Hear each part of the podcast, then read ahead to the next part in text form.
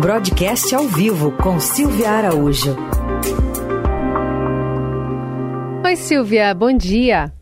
Oi, Carol, bom dia. Bom dia para você, bom dia aos nossos ouvintes.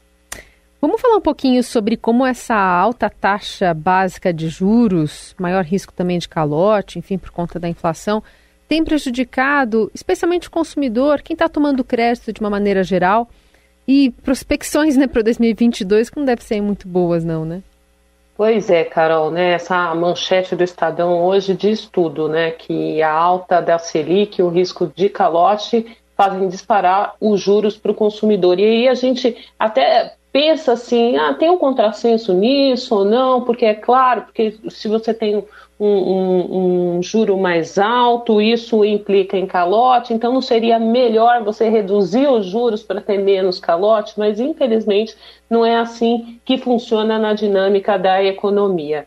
Geralmente, quando você vê um risco muito alto de inadimplência lá na frente, o que, que os bancos fazem? Ao invés de eles tentarem reduzir um pouco a taxa de juros, aquela para o consumidor, para evitar né, maiores inadimplências no futuro, eles fazem ao contrário. Eles aumentam aí o custo do crédito para o consumidor, porque esse crédito que chega na ponta, que ele é muito mais alto do que a taxa Selic, a gente lembra que a Selic é o custo do dinheiro, é quanto que o, o, o banco paga para ter dinheiro para emprestar lá na ponta. E hoje ele está pagando essa taxa aí de 9,25% ao ano. Só que lá na ponta, né, Carol, a gente vê, como bem diz a matéria é, do Estadão, uma taxa do cartão de crédito, por exemplo, está na casa de 340% pois de é. juros ao ano.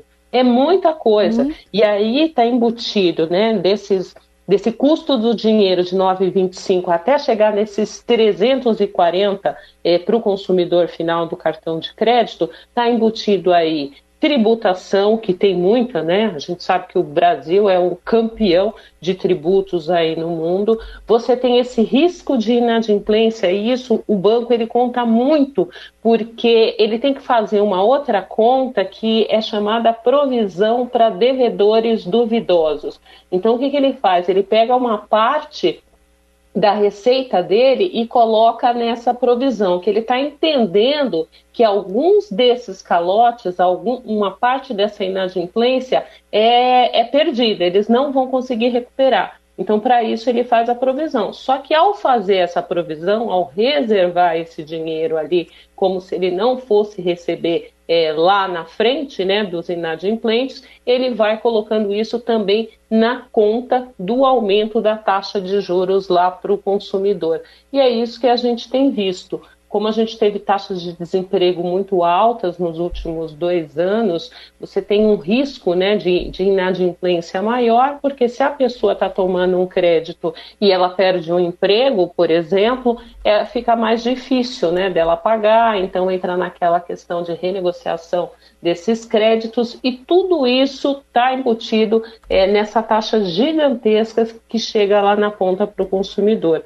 Hoje, Carol, o Banco Central vai divulgar a nota dele de crédito, né? Ele vai é, divulgar como é que foi o comportamento do crédito de todas as linhas de créditos disponíveis no Brasil no, até o mês de novembro. É, porque essa, a, a de dezembro, a fechada só sai em janeiro. Então a gente vai ter aí o registro oficial do Banco Central de como se comportaram essas linhas de crédito a título de demanda, como elas foram demandadas, quais foram as linhas mais demandadas e também como é que estão essas taxas, né? E aí vamos ver, vamos conferir logo mais as explicações do Banco Central, que lá atrás, você está lembrada, fez um programa para tentar reduzir essas taxas, principalmente taxa de cartão de crédito e também é, do, do cheque especial, que é uma das vilãs, né, uma das taxas mais altas que a gente tem aí no mercado financeiro. Super.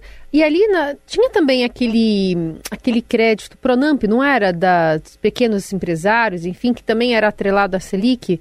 Eles também se deram super mal, né, com essa elevação da taxa básica? Pois é, todo, todo crédito, né, ele acaba sendo afetado, né, uhum. porque como eu disse lá atrás, o custo do dinheiro, se, se o custo do dinheiro para o banco aumenta, vai aumentar o custo para todas as linhas. Uhum. Tem essa taxa do Pronamp que você bem lembrou, e tem uma outra taxa que também estava com um juro bem baixo e muitas pessoas acabaram até se utilizando dela, que foi o financiamento imobiliário. Verdade. O financiamento imobiliário, a gente teve aí um pequeno boom, inclusive, de financiamento imobiliário imobiliário é, na primeira metade do ano, porque com a Selic, como estava lá no comecinho do ano, 2%, você teve uma taxa muito reduzida de financiamento imobiliário.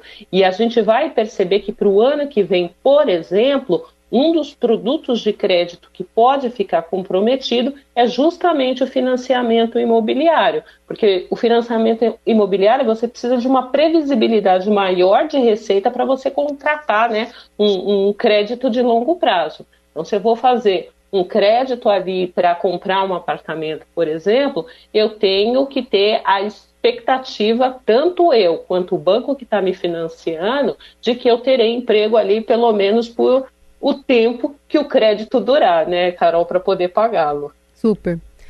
Queria também te ouvir sobre a. O que, que deve sair desse BGE aí sobre desemprego do trimestre encerrado em outubro?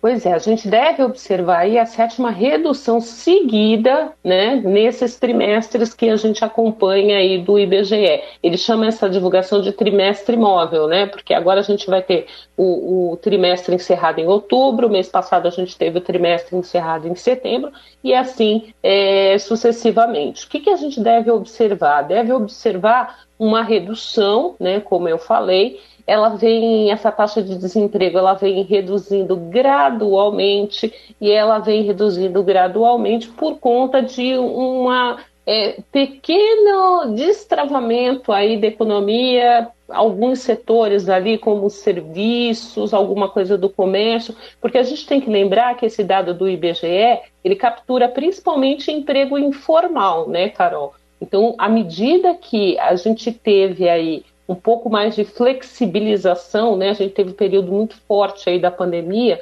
No primeiro trimestre do ano, por exemplo, a taxa ela atingiu um pico dela que foi de 14,9%. Foi um dado histórico de desemprego no país. E aos poucos essa taxa vem reduzindo. A expectativa para essa que vai ser divulgada hoje é que ela fique ali em torno de 12,5. Então, você vê que teve uma sensível melhora até aqui, mas a gente ainda está em dois dígitos.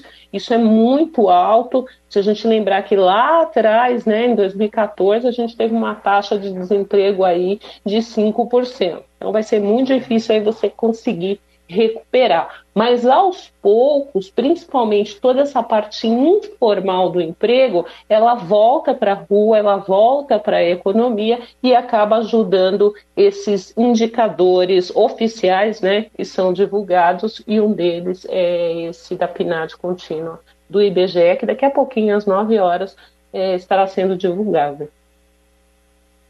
Muito bem, ficaremos de olho também na, na questão do orçamento, né? O presidente ainda não sancionou, né? Esse, esse polêmico orçamento de 2022.